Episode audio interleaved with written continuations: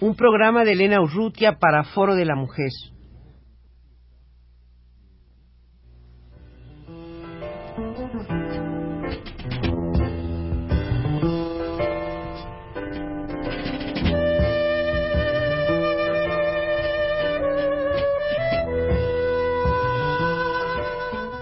Foro de la Mujer.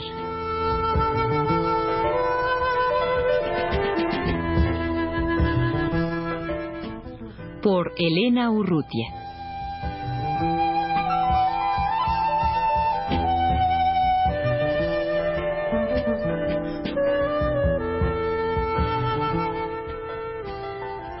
La doctora en historia Carmen Ramos eh, conduce, es coordinadora en el Colegio de México, dentro del programa interdisciplinario de estudios de la mujer, el taller de la mujer en la historia de México.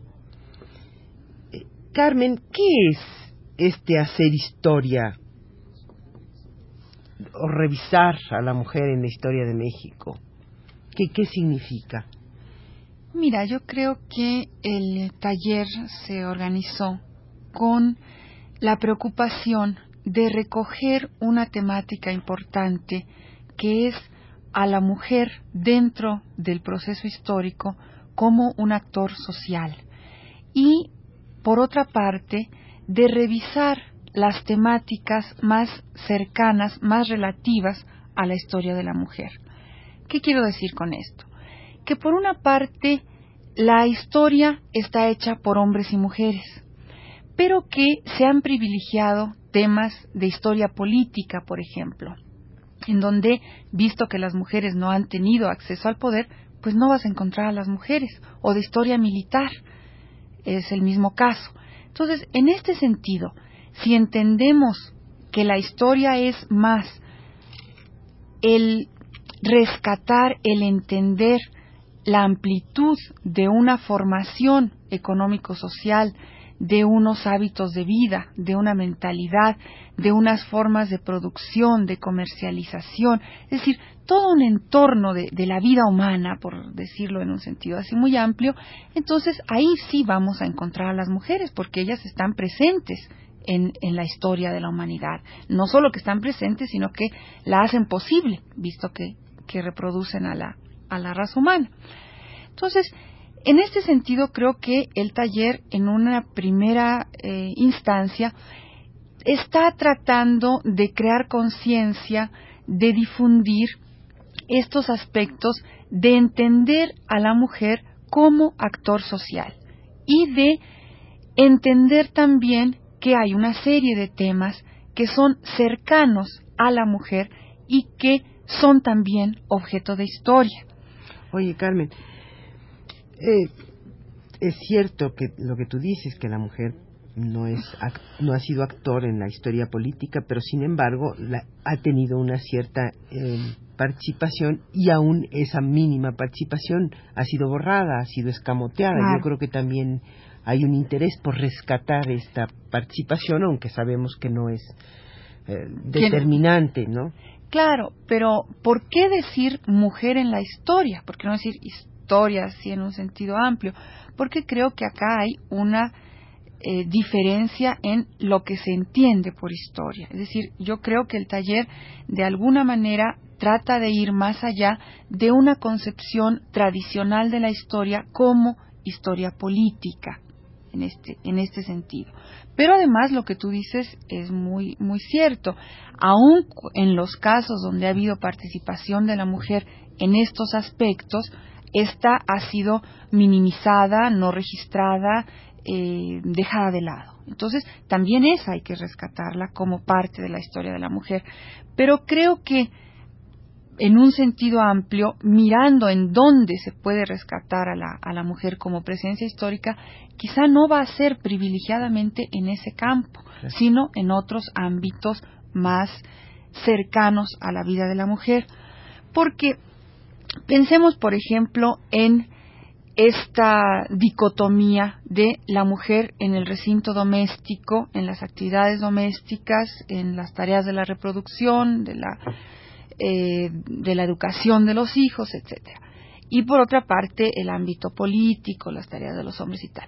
Bueno, esto también, este, este primer ámbito, también es objeto de historia. Es decir, también es objeto de historia entender cómo se crean, se crían los hijos, eh, de qué tamaño son las familias, cómo se interrelacionan las familias entre sí, qué significa la unidad doméstica, qué significa el territorio de la mujer al interior de la unidad doméstica, entendida como unidad de producción por una parte, estoy pensando en un taller artesanal, por decir algo, entendida como ámbito social.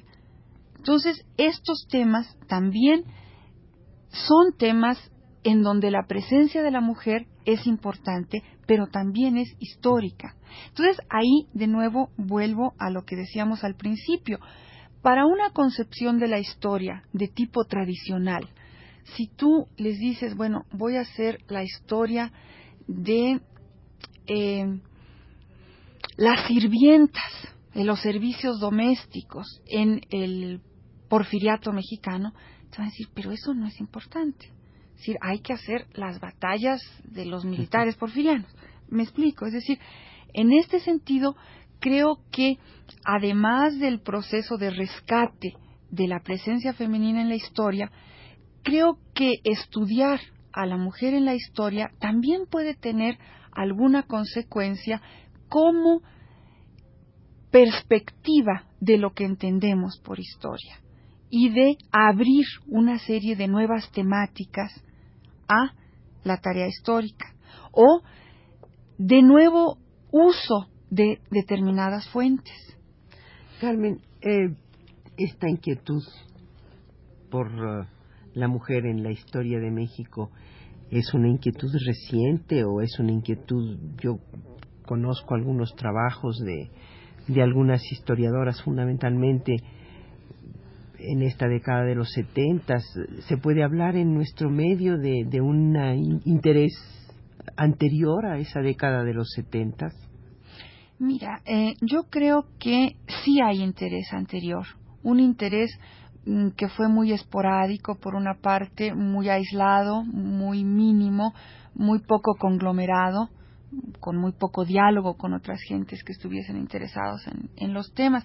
Por ejemplo, yo recuerdo eh, ya en los 50 un libro que se llama Los recogimientos de mujeres de Josefina Muriel, publicado por la UNAM, si no me equivoco, en donde el tema es una institución para las mujeres en la época colonial.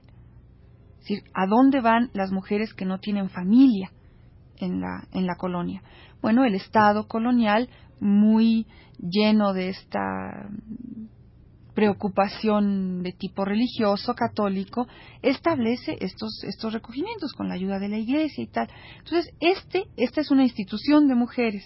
Este es un tema que ha sido estudiado por una historiadora, la maestra Muriel de la, de la UNAM. Pero eh, esos esfuerzos, que digo, son previos a los setentas, fueron esfuerzos muy aislados, muy, eh, pues muy pioneros finalmente. Y tal vez también haya algún elemento que que sea importante destacar eh, que estos trabajos de, los años, estas investigaciones de los setentas, eh, no solamente están hechos por mujeres, sino además por mujeres que tienen una conciencia feminista, una conciencia de la, de la condición de la mujer, una condición subordinada en el, en el campo de estudio en el que están, no todas, desde luego, es cierto, ¿no? Mira, eso yo no lo sé, no me atrevería a decirlo, incluso en este caso concreto que mencionaba, pues de hecho no, no lo sé, no, no conozco a la, a la autora del libro, conozco solo el libro, pero creo que eh, desde otro punto de vista lo que el taller este de, del PIEM sí tiene es una preocupación efectivamente de leer la historia en femenino, es decir, repito, de privilegiar temas de la mujer y de reinterpretar periodos, problemáticas que ya están trabajadas muchas veces, pero de verlas con nuevos ojos más cercanos a la problemática de, de la mujer. Carmen, ¿y hay antecedentes en otros lugares de esto que tú estás haciendo en el Colegio de México? Sí, por supuesto. Sí, eh, yo creo que los antecedentes son pues en varios, en varios sitios. Por una parte, la historiografía francesa, que eh, se ha preocupado mucho por este esta cuestión de la vida cotidiana y toda una colección, la vida cotidiana en el tiempo de, la vida cotidiana en el tiempo de tal o cual, que empieza a aparecer en los sesentas tempranos, recupera mucho justamente a través de esta temática a la presencia de la mujer. La recupera también a través de la historia de, la de las mentalidades, a través de qué significa, qué ha significado históricamente ser mujer. Y la recupera también a través de estudios específicos de grupos de mujeres. Por ejemplo, recuerdo ahora algún trabajo que hay sobre las prostitutas eh, parisinas de fines de siglo o otro trabajo que aún no he leído pero que parece que ser que es excelente sobre las lavanderas y las costureras en la en la campiña francesa en el interior eh, de la de la Francia del Sur.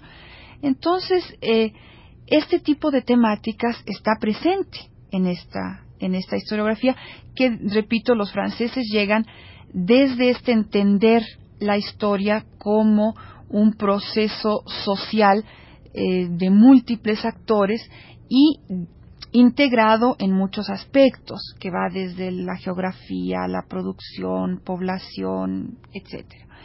Después, por otra parte, la historiografía inglesa también ha recuperado muchos temas de mujeres. Ahí sí más con un eh, con una preocupación que nace del feminismo, es decir, eh, personas como Sheila Robotham, por ejemplo, ella recupera temas de la mujer en la historia a partir de una preocupación feminista y de preguntarse, bueno, ¿qué por, qué hemos, ¿por qué estamos en esta condición? ¿Cómo hemos llegado a esto?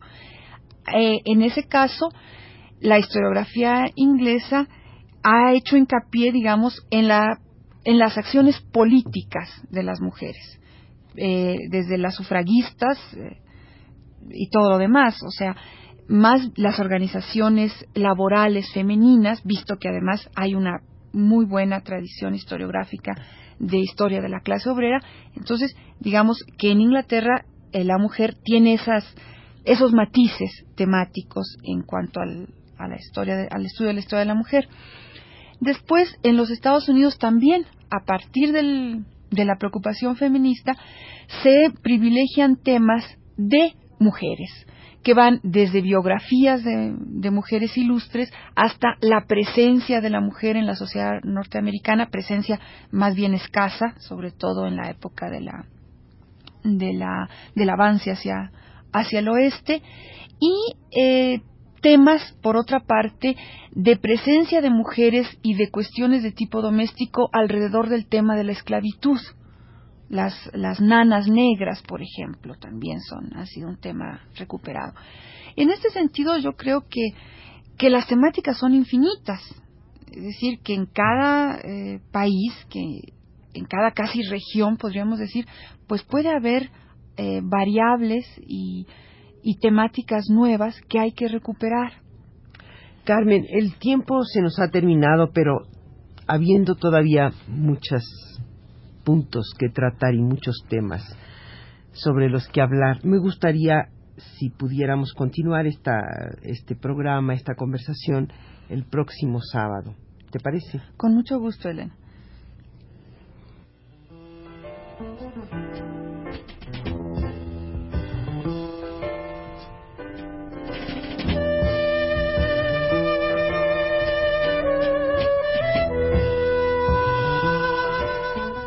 Foro de la Mujer.